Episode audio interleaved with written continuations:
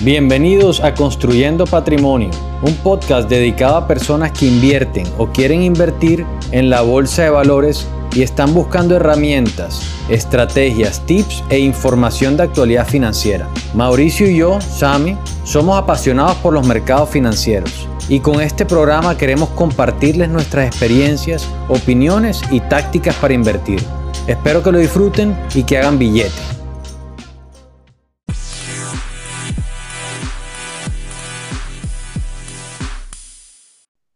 Buenas noches, Sami. Buenas noches a nuestros oyentes. Espero que todos anden muy bien. Dios, Sami, ¿cómo te sientes?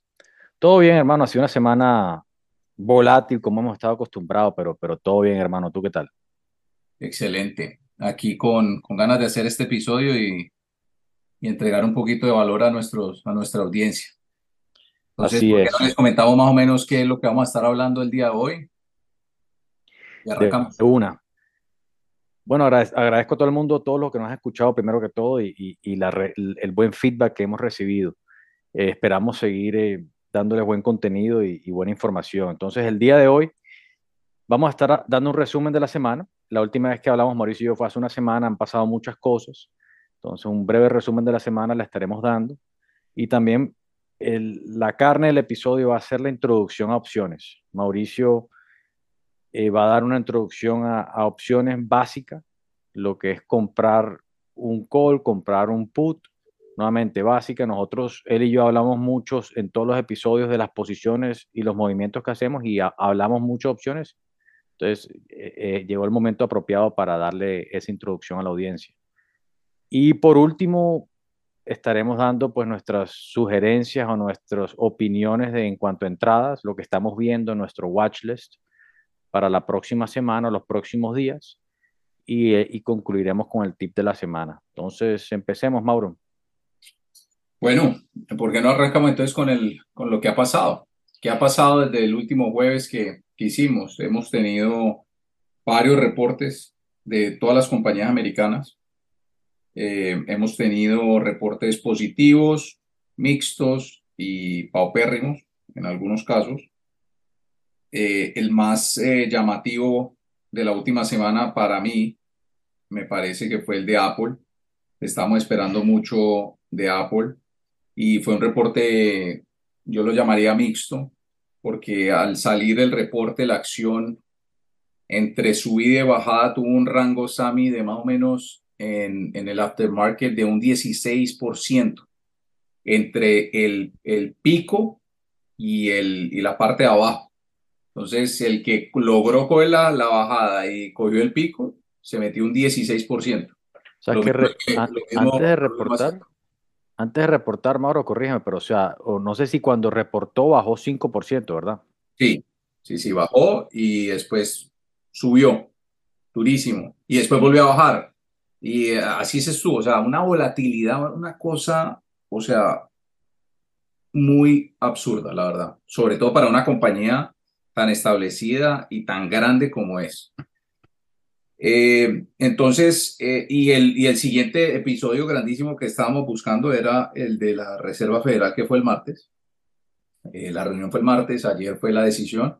La decisión era esperada, había casi un 90 y pico por ciento, donde todo el mundo esperaba que 75 básicos iban a ser incrementados subió, subieron, el mensaje salió a las 2 de la tarde, el mercado lo recibió bien porque no hubo ninguna sorpresa, eh, todo el mundo estaba esperando, o sea que eso le gusta al mercado, subió bastante, yo la verdad estaba súper contento, yo dije, fue madre, este, este ya va a ser el, el, este va a ser el piso del año, vamos para arriba hasta final del año, esperemos que, que el mensaje de nuestro presidente de la Reserva Federal, Mr. Powell, sea neutral y estamos pues prácticamente del otro lado. A las doce y, dos y media sale el, el QA, el de las, las preguntas pues, y respuestas.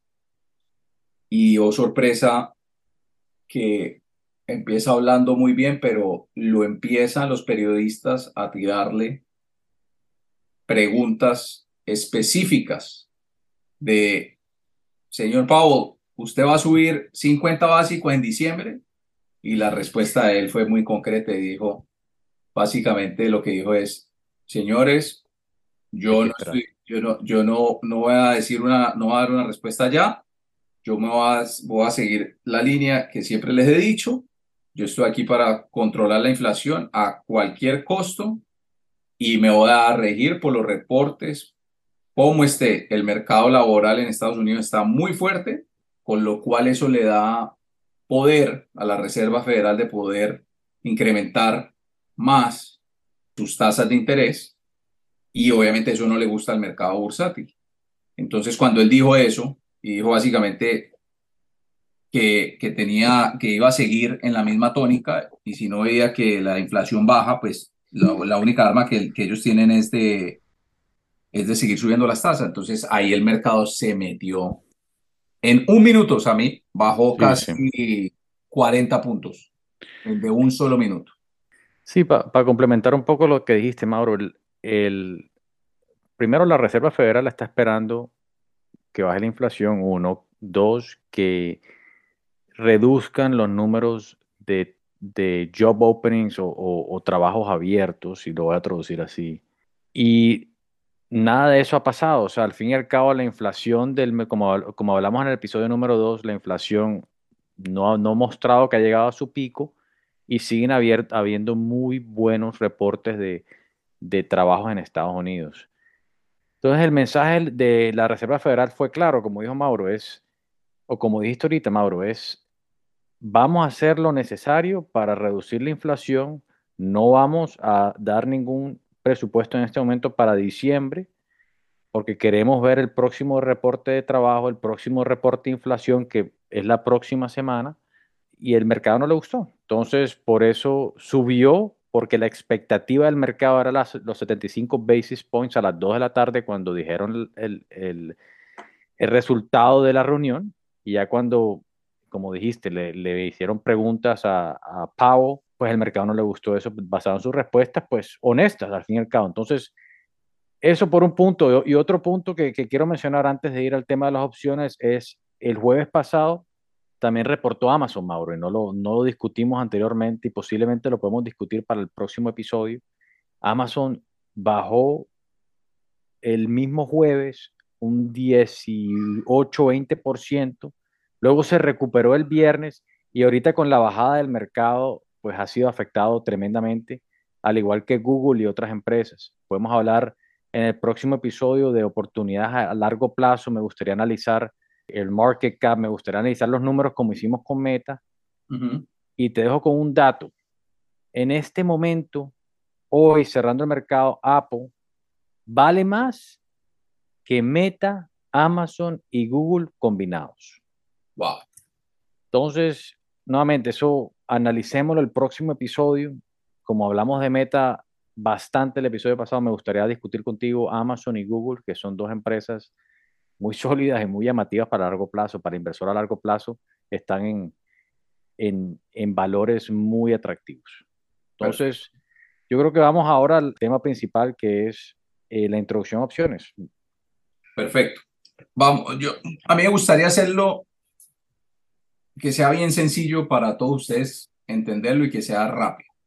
Básicamente las opciones, ¿para qué son las opciones? Las opciones las usas tú para generar ingreso, para especular o para proteger una posición que ya tienes. Cuando digo proteger una posición es, tú eres dueño de Apple y tú compras, eh, tú piensas que va a caer Apple y comprarías un put. Y entonces ya va a entrar que es un call y un put, que eso es básicamente lo que son las opciones en general. Entonces, las opciones son derivados y los derivados son contratos donde se deriva su valor del desempeño de la acción. Entonces, el derivado se desempeña, nace pues del desempeño de la acción. Dependiendo si sube o baja, eso es lo que hace que, que la opción valga más o valga menos. Ahora, para que valga más o valga menos, tú tienes la opción de que se llama el call, que es básicamente que va para arriba, y el put, que es el que va para abajo. Entonces, ¿qué es un call? que vamos a hablar. Hacer la, el call es básicamente la, el, el derecho, pero no la obligación de comprar una acción a un precio específico dentro de un periodo específico. Las opciones se manejan siempre dentro de un periodo específico y con un precio pactado y específico. Entonces, pongamos un ejemplo. Meta o Google o Apple, cualquiera. Digamos que en este momento la acción vale 100 dólares. Y ustedes dicen, esta acción está súper, súper barata. Esta opción debería estar costando 110 dólares. Y yo creo que esos 110 dólares van a llegar a diciembre 31. Entonces tú lo que quieres es comprar un call de 110 dólares, donde por ese, por ese mm, derecho, pero no la obligación de comprar las acciones, sino solo el derecho de comprar esas acciones a Apple a 110, tú vas a pagar una prima. Y al pagar esa prima, vamos a decir que tú pagas por esa prima 2 dólares. Entonces, tu costo para que ganes dinero a diciembre 31, Apple debería estar por encima de 112 dólares para que tú ganes dinero en esa opción. Ahora, de aquí a diciembre 31, pues pueden pasar muchísimas cosas. Si Apple, por ejemplo, sube mañana a 110, a ti todavía te queda casi dos meses o cincuenta y pico de días para que termine o caduque tu opción, con lo cual el precio que tú pagaste de los dos dólares en el ejemplo, ese podría estar en cuatro, podría estar en cinco, podría estar en seis, o sea, o podría estar en 2.20. O sea, ahí es donde tú haces la ganancia. Y ese, y ese call o esa opción tú la puedes vender al otro día o antes de, de, de, que termine. Entre más cerca estés a la fecha de expiración, menos va a valer tu opción si la, si la, si la compañía no vale por encima de los 110, que es el precio pactado. Entonces, ese es el, ese es el call. No sé si tenés alguna pregunta, Osami, que pensés que, que me esté olvidando algo para, para... Yo creo que, que, que, ha sido concreto con la explicación. al fin y al cabo, casi, casi todas tienen, tienen opciones semanales, o sea, todos los viernes se expiran las opciones y como dijo Mauro, tienen diversos precios. Si una acción está en 100 dólares y para explicarlo de pronto más informalmente y tú vas a comprar un call option, ponle Amazon hoy cerró en 90 dólares. Yo creo, si yo creo que Amazon en dos meses va a estar en 100 dólares, yo busco una, un call option, una opción para final de diciembre o enero que esté en un strike, un precio, los precios se llaman strike, de 100 dólares, compro esa opción y si la, y si la, si la acción sube mañana, pasado mañana o la próxima semana y ya la opción subió sustancialmente, posiblemente salgo de mi posición o si pues la voy a aguantar a largo plazo, capaz la aguanto, pero es una, un mecanismo en el cual uno apuesta, entre comillas, si la, que la opción va a ir para arriba. Exacto. Ese es el call. Ahora expliquemos qué es lo que es un put option. Y un put option eh, es una opción de venta. Y comprar una opción de venta te da el derecho a vender una acción a un precio determinado en cualquier momento antes de una fecha determinada. O sea, esto significa que puedes solicitar al que le vendió la opción de venta, que es como, conocido como el emisor, que le pague el precio que se pactó de las acciones en cualquier momento antes de que se venza el plazo pactado. Vamos a ponerlo en un ejemplo para que, para que se entienda mejor. El mismo ejemplo, Apple, 100 dólares. Tú dices, no jodas, 100 dólares, Apple está carísima, Apple, el iPhone 14 cortaron producción, con todo el tema de los intereses, Apple, mejor dicho, lo que va a caer. Entonces yo pienso que Apple debería estar a final de diciembre o dentro de una semana, como decía Sammy, son semanales. Tú lo puedes hacer semanal o a un mes o a dos meses, inclusive hasta un año, dos años. Eh, entonces, eh, digamos, para mantener en el mismo ejemplo, diciembre va a caer a 90 dólares. Yo pienso que va a caer un 10% a 90 dólares. Déjame, yo veo cuánto me cuesta a mí esa opción de venta a 90 dólares. Y vuelve y, hace y hacemos el mismo ejercicio. Vale 2 dólares por 90. Entonces tú, el ejercicio que toca hacer es, ok, 90 menos el costo mío, son 2 dólares, son 88 dólares, que al 31 de diciembre Apple sí o sí tiene que estar, o si no yo voy a perder mis 2 dólares. Entre más rápido esté en 88 o 90, entre más rápido caiga el precio, más mi opción se va a valorizar. Pero para que esté yo en, en, en punto de equilibrio al día específico, o sea, vuelvo e insisto, en las opciones hay un precio que se pacta y hay un precio y hay una fecha determinada. Entonces, la fecha determinada en este ejemplo es diciembre 31. Entonces, lo que queremos es que Apple llegue mucho antes de diciembre 31 a los 90 o por menos de 90, porque si se quedan 100, a medida que pasan los días y a medida que sea diciembre primero y siguen 100, ya la opción que tú compraste a 2 dólares ya no va a estar a 2 dólares, probablemente vaya a estar a 1 dólar o a 80 centavos y ahí ya perdiste tú el 50% de tu capital. Entonces, lo importante de las opciones es que el movimiento que vaya a hacer eh, desde que tú la compres se haga rápido. Se haga rápido para que no te mate el tema del tiempo, como se va moviendo. Entonces, yo creo que con esa explicación, por lo menos ya ustedes deben tener cierto entendimiento de lo que nosotros hablamos. Nosotros compramos mucho de las opciones para especular y para proteger ciertas acciones donde nosotros tenemos por si va a caer y también para, por ingreso. Y más adelante les podemos, podemos eh, excavar un poquito más en este tema de cómo se puede sacar el ingreso. Yo creo que por ahora mantengamos en el tema de, de especulación. No, de acuerdo. Lo único, la única cosa que voy a agregar que es cada contrato son 100 acciones. Entonces, si uno compra una opción que está, como el ejemplo de Mauro, está, vale 2 dólares, ya sea un call option o un put option, y cuesta 2 dólares, tú vas a estar pagando 200 dólares, porque representa, cada opción representa 100 acciones de dicha acción. Y nuevamente, tú puedes, tú puedes, ejercer, tú puedes comprar esa call o ese put option y lo puedes vender en cualquier momento antes de expiración. Muchas veces nosotros compramos una posición y lo vendemos el mismo día o lo vendemos el día siguiente, porque como dijo Mauro, a medida que pasa el tiempo, se vuelve más riesgoso si está lejos del, strike price o el, precio target. Bueno, dejemos ahí el tema de opciones. Más adelante damos una, una explicación más más profunda de este tema. Y para concluir, demos los o compartamos, Mauro, entre nosotros los, nuestras, nuestro watchlist, lo que estamos viendo para los próximos días, las posiciones que estamos viendo. A mí me gusta mucho el nivel que está Google ahorita.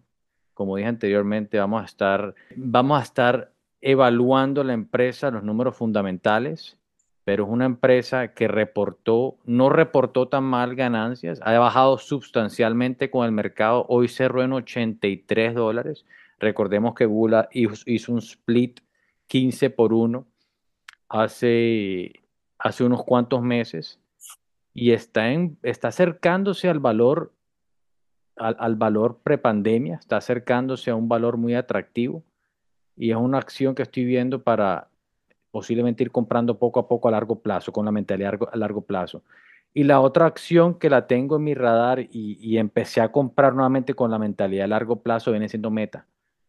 De pronto un poco general eh, en mi watchlist esta semana, pero sí, como está el mercado actualmente, son, son las dos que estoy mirando para largo plazo. ¿Tú, Mauro? Yo ya estoy invertido en Meta. En Meta le creo mucho a la compañía, le creo mucho a lo que a lo que quiera hacer en el metaverso. Hay, mucha, hay mucho odio por el tema del metaverso y es entendible el hecho de que Mr. Zuckerberg quiere meterle 97 billones de dólares, o 97 billion. Pero este tipo es un visionario y el metaverso, yo no sé si tú te has puesto ya las, las gafas con los niños tuyos y eso. No me la he puesto. Te invito a que, mejor dicho, eso es una berraquera, súper chévere, o sea, el metaverso te pones a jugar desde, desde boxeo, hay juegos desde boxeo, desde lanzarse de un paracaídas, eh, jugar bolos, o sea, y es una vaina, o sea, es una vaina que lo tenés que ver para, para, para entender un poco de lo, que, de lo que está hablando este tipo. Claro, los headsets son carísimos, son 1.500 dólares, entonces no todo el mundo los puede comprar, más los juegos, más las cosas que, que tienen por dentro, entonces pues obviamente es un tema que, una tecnología que hasta que no empiecen a salir las, los, las gafas más baratas, pues, pues, no, no, no, no creo que haya tener mucha atracción. Y eso es lo que está haciendo que el mercado pues claramente no, no, no le dé su, su, su, su, su voto en, eh, a favor. Y por otro lado, la, la que estoy mirando es, es uh, AMD, que hace microchips, reportó, reportó muy bien. Una compañía que le han dado durísimo, durísimo eh, tiene una buena producción de, de, de, chips andando, su balance, su balance está relativamente sano y mm, lo que más me gustó fue que incrementaron las ventas y el forecast para el próximo año. Entonces, me pareció muy bueno. De hecho, hoy compré calls de AMD. Llegaron a estar o sea, le saqué un, casi un 45% al, a, los, a los calls de una entrada que, que pues imagínate, 45% es una locura. Entonces, esas serían mis dos, mis dos alternativas para, para esa. Y hay otra que me gusta, pero todavía falta que reporte y reporta un poquito lejos a final de mes, pero se llama Snow, como nieve. Eh, las compañías de software les está yendo muy bien y esta compañía es como la, la querida en Wall Street. Así que vamos a ponerle atención a, a, eso. Bueno, buenísimo. Bueno, concluyamos entonces, Mauro, con el tip de la semana. Eh, el tip de la semana es breve y conciso hoy y es aplica más que todo para la gente que está haciendo movimientos diarios y movimientos diarios rápidos. Es Tengan paciencia, el mercado abre a las nueve y media de la mañana. Usualmente o la recomendación es no hacer movimientos por los primeros 30 minutos hasta que el mercado dictamine una dirección. Los primeros 30 minutos hay mucha volatilidad, usualmente hay reportes que salen entre 8 y media, 9 y media, y hasta que el mercado digiera esa información y escoja una dirección, es recomendable no hacer movimientos por los primeros 30 minutos. Entonces ahí les dejo, ahí les dejamos el tip de la semana y... Para añadir un tema más, lo que me gustaría que hiciera la gente, que yo lo hago mucho y es muy efectivo, es cojan el rango de 9 y media de la mañana a 10 de la mañana y tracen una línea del más bajo al más alto y ese sería su rango abajo y su rango arriba. Entonces básicamente piénsenlo como que abajo están comprando barato, arriba están comprando caro. Y sobre ese rango pueden hacer trades. O sea, eso es algo que no lo estoy diciendo que funciona mañana, o sea, y en todo, a todo momento, pero te da una idea de que si rompe ese rango durante el día hacia arriba o hacia abajo, ya sabes hacia dónde va a ir la dirección, porque el volumen mayor de la acción es entre 9 y media y 10 de la mañana y ya después empieza a estar saltando de un rango para arriba y para abajo. Ese sería el tip adicional que te metería yo. Sí, y, y aplica, aplica nuevamente, aplica más que todo para la gente que está day trading, que está haciendo movimientos diarios, eh, no, no tanto para gente que está haciendo movimientos a largo plazo. Entonces eso, eso es por hoy. Para el próximo episodio, como dije anteriormente, vamos a estar explorando estas empresas que han sido, eh, que, han, que han sido, pues que han tenido bajones importantes con el mercado, lo que es Amazon, Google, entre otras, y analizando lo que pasó eh, la última semana. Entonces sigan con nosotros, agradecemos su feedback como siempre y Eso es todo. Un gusto hablar contigo, Mauro. Lo mismo, viejo Sammy. Gracias a todos. Buenas noches. Buenas noches.